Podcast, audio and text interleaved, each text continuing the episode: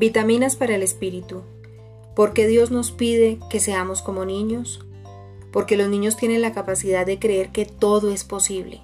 Porque cuando un niño le pide algo a sus padres, no piensa ni por un momento si tendrán la posibilidad de dárselo. Él ya da por hecho que así será. Porque los niños no conocen los complejos ni les importa el que dirán. Desafortunadamente, en la medida en que pasan los años y nos vamos amoldando al medio en el que vivimos, nos vamos llenando de argumentos que nos impiden creer y actuar.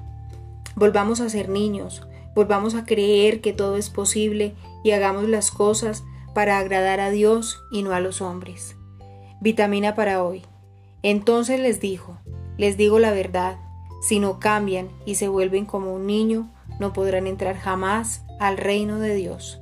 Mateo 18:3, palabra de Dios para todos.